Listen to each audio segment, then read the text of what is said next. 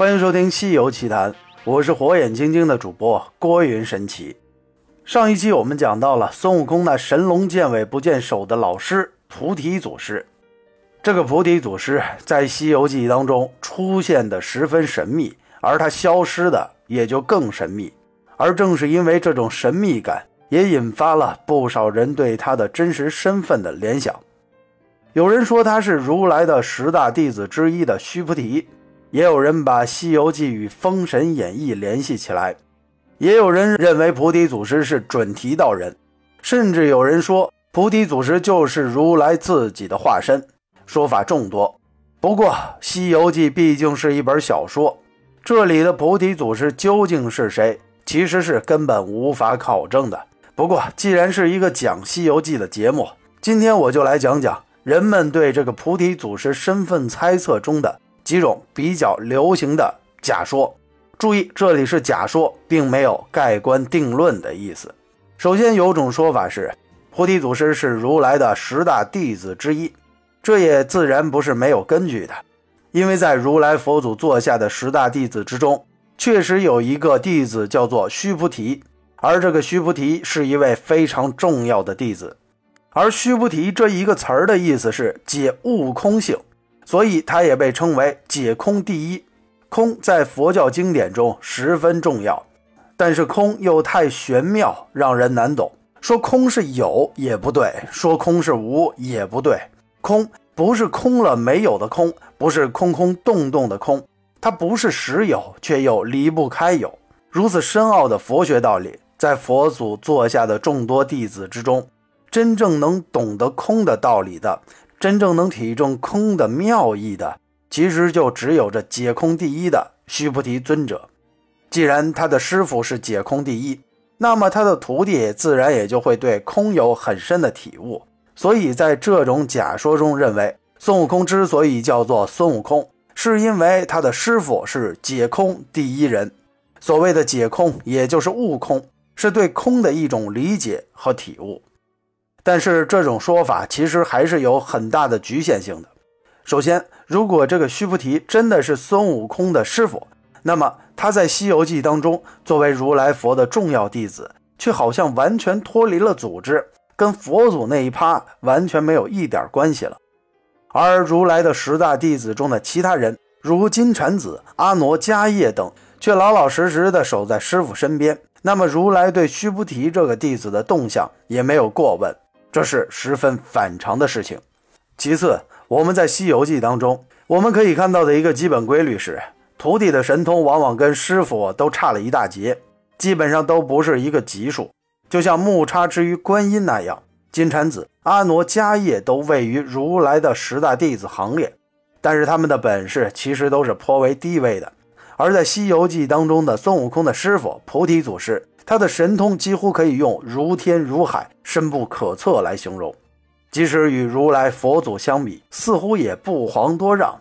这也是一个多少令人称奇之处。此外，这个菩提祖师的学识与本领也非常奇特。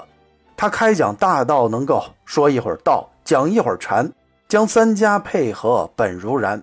他让孙悟空选学的低级课程，就有道字门的三百六十旁门。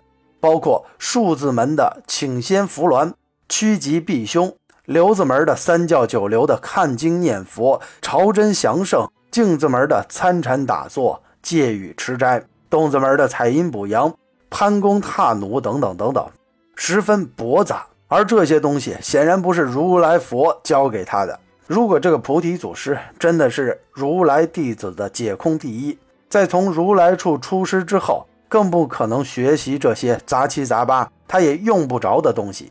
而在《西游记》原著当中，菩提祖师自称：“我门中有十二个字儿，分派起名，到你乃是第十位之小徒矣。”而这十个字儿是“广大智慧真如性海影悟圆觉”，其中的“如”字辈比较奇特，不知道这个如来是不是就是这个“如”字辈的。总而言之。认为菩提祖师是如来佛十大弟子之一的说法，其实面临着不少困难，还是十分牵强的。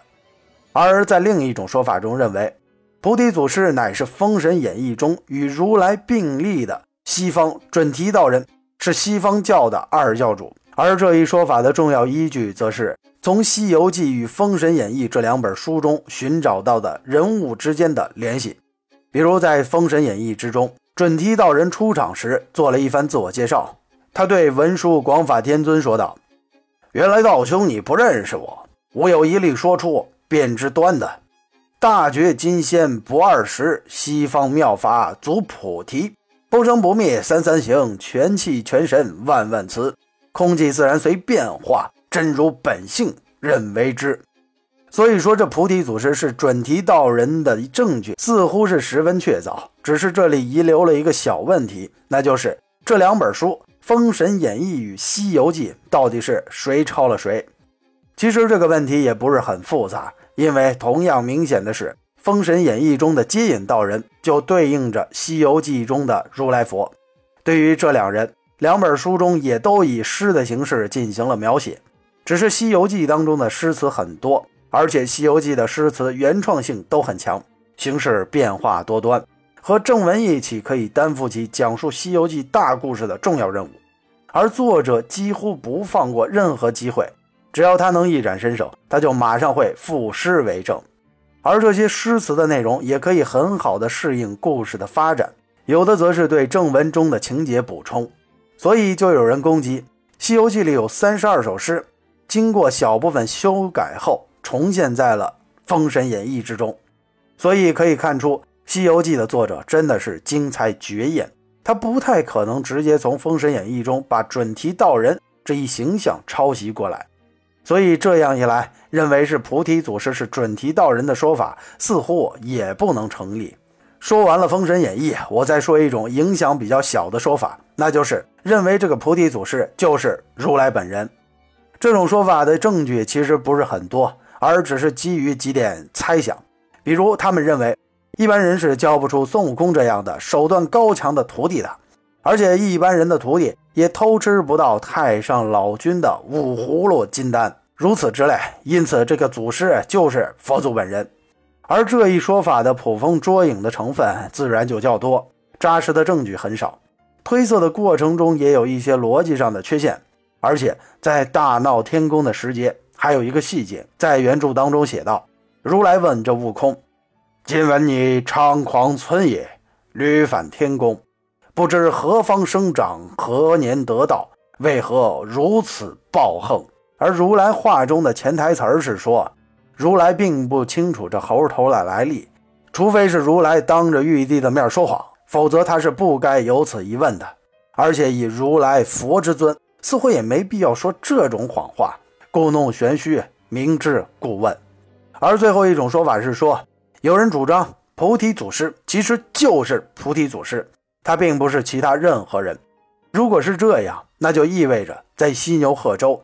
如来佛的眼皮子底下有这么一位高人的存在，而对于这种情况，如来佛应该不会放任不管，甚至完全不知道菩提祖师是何人。他至少可以想办法对这样的高人加以拉拢，最好是收入门下加以录用。所以，综合所有的假说，我们可以给出的一种最可能是最靠谱的推测，就是这个菩提祖师应该是百家之祖。他的神通不在如来之下，因为在悟空学艺时，他就曾自述精通百家武功，让孙悟空随便挑一样学。而在《西游记》原书当中，还有一处说到犀牛贺州无上真，但很明显的是，的确有这么一个上真的菩提祖师，教会了孙悟空长生之术。所以从此处我们可以看出，这个菩提祖师可能已经强大到连如来都感受不到他的存在了。因此，照这样说来，这菩提祖师，这菩提祖师很有可能就是作者凭空而做的一个人物，寄托了作者对当时的现实的无奈和对隐士精神的追求。从菩提祖师的本事来看，他是百家之祖，不是单独一个佛家和道家就能支撑得了的。也正是因为如此，他才能够让如来都无法感知，也才能教会孙悟空道家的法术神通。而他的身份则可能是高于如来、玉帝，甚至是元始天尊的。今天的《西游奇谈》就先讲到这里，我是火眼金睛的主播郭云神奇。我们下期《西游奇谈》不见不散。